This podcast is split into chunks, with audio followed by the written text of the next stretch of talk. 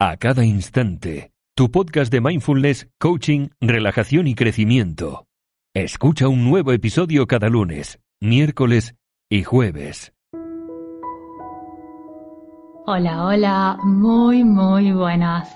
Yo soy Veronique, coach y técnico profesional en mindfulness y te doy una calurosa bienvenida a A Cada Instante Podcast. Quizás ya te habrás dado cuenta que el objetivo de este podcast es el de que podamos vivir una vida más rica, plena, gratificante y significativa.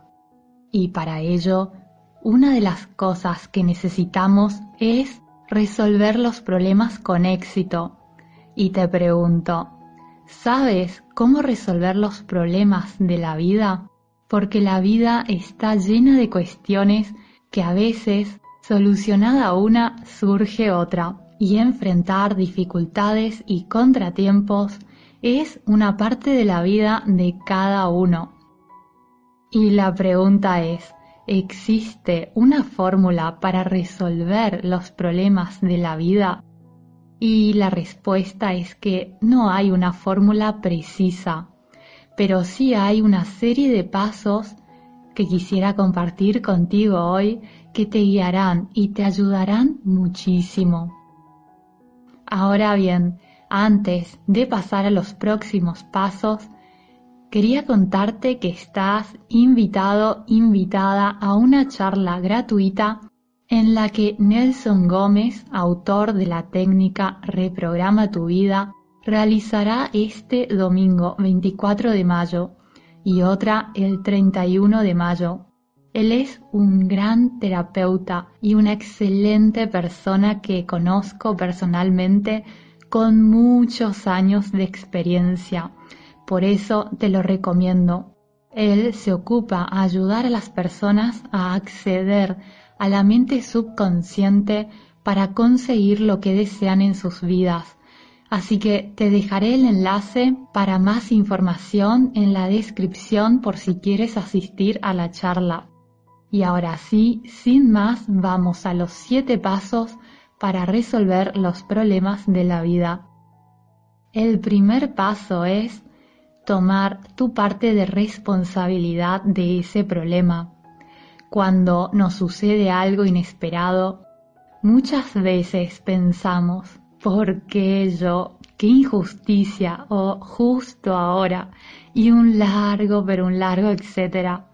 Nos dan a menudo muchas ganas de cerrar simplemente los ojos y esperar que el problema desaparezca. Pero esto no sucederá y lo sabemos. Entonces, es hora de aceptar que quejarnos, culpar a la familia, a los compañeros de trabajo o a Donald Trump no va a solucionar nuestro problema y aceptar que si tenemos un problema en nuestras vidas es porque la vida tiene algo para enseñarnos y con esto en mente adquirimos la capacidad para cambiar el enfoque y ver el problema como un desafío. El segundo paso es evitar caer en suposiciones. Nuestro pasado puede proporcionarnos muchas ideas y pistas para ayudarnos en este momento, pero siempre tenemos que recordar y tener en cuenta que a veces lo que ha funcionado en el pasado no necesariamente funcione en este momento. Muchas veces el pasado y nuestra experiencia nos puede ayudar mucho, pero tenemos que mantenernos siempre atentos, atentas y conscientes de que también pueden existir otras posibles salidas.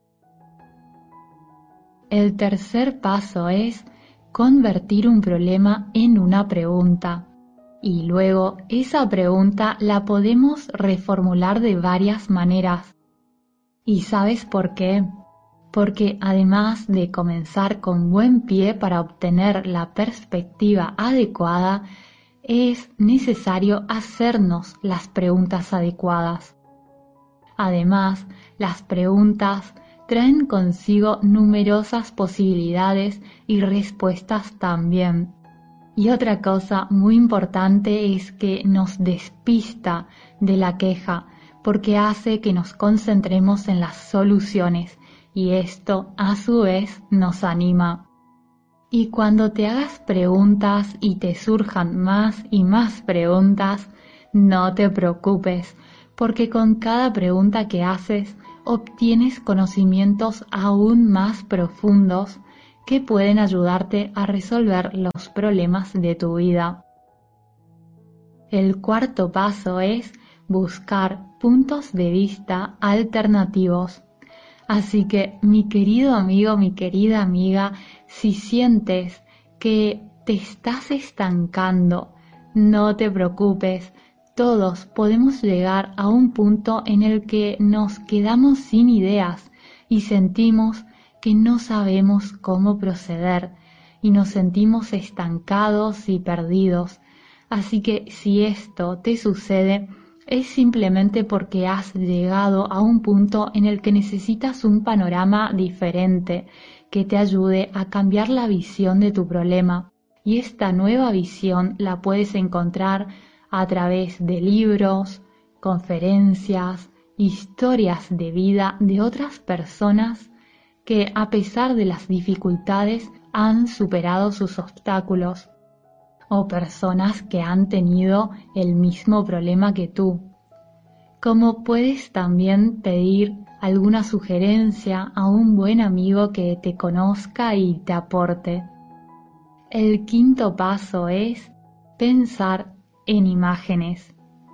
A veces nos cuesta trabajo resolver algo porque vemos las cosas un poco borrosas y eso nos sucede cuando nos llega a la mente tantos recuerdos de información e ideas que tenemos. Entonces, una muy buena idea es que tomes un cuaderno o una pizarra y dibujes esquemas y mapas mentales, porque así podrás enriquecer cada solución sin mezclar las cosas. Yo para ello suelo usar una pizarra grande porque además te permite borrar fácilmente. Y luego si te da pena borrar o tienes miedo de olvidar ese mapa mental, puedes siempre sacar una foto con tu móvil. El sexto paso es darte un descanso, porque a veces nos da la sensación de no estar avanzando lo suficiente y comenzamos a agobiarnos, a abrumarnos y a ponernos de mal humor. Si te pasa esto, es importante, no es una opción, sino más bien una obligación que te des un descanso, porque para reflexionar sobre algo necesitamos tener un estado mental relajado. Y para así permitirnos recibir buenas ideas, porque las buenas ideas nos llegan cuando dejamos que nuestra imaginación trabaje y que nuestra mente descanse. Y te pregunto, ¿te ha pasado alguna vez, seguramente ni siquiera una, sino muchas veces, que piensas y piensas, ¿cómo se llamaba este actor? Tengo su nombre en la punta de la lengua, pero ¿cómo se llamaba? No puedo recordarlo. Y luego te rindes y más tarde, en lo mejor que estás haciendo otra cosa completamente distinta, eureka, recuerdas el nombre de ese actor o de esa canción. Y es porque necesitamos darle un descanso a la mente y sobre todo parar un poco con la charla mental, porque así darás a tus ideas el espacio para poder manifestarse, crecer y expandirse en tu mente. Y si no sabes cómo pausar esa charla mental o los pensamientos negativos, repetitivos, o cómo conseguir liberarte del estrés, ya sabes que tienes mi audio curso Viviendo una vida mindfulness a solo 15 euros. Te dejaré el enlace en la descripción. Y el séptimo paso es seguir el consejo de mi abuela. Mi abuela siempre decía, persevera y triunfarás. Así que mi querido amigo, mi querida amiga, paciencia, que la perseverancia siempre recompensa. En fin, los pasos que hemos visto no hacen parte de una fórmula, pero sin lugar a dudas, si los aplicas, te ayudarán a resolver los problemas de una manera mucho pero mucho más efectiva. Algunos llevan más tiempo que otros, pero al final en cada problema se encuentra una oportunidad de crecer y de superarnos. Por último, te recuerdo que tendrás también el enlace en la descripción de la charla gratuita del autor de la técnica Reprograma tu vida que será este domingo 24 y habrá otra el 31. Te mando un abrazo muy muy grande y espero y te deseo de todo corazón que estés muy bien. Hasta pronto. Adiós.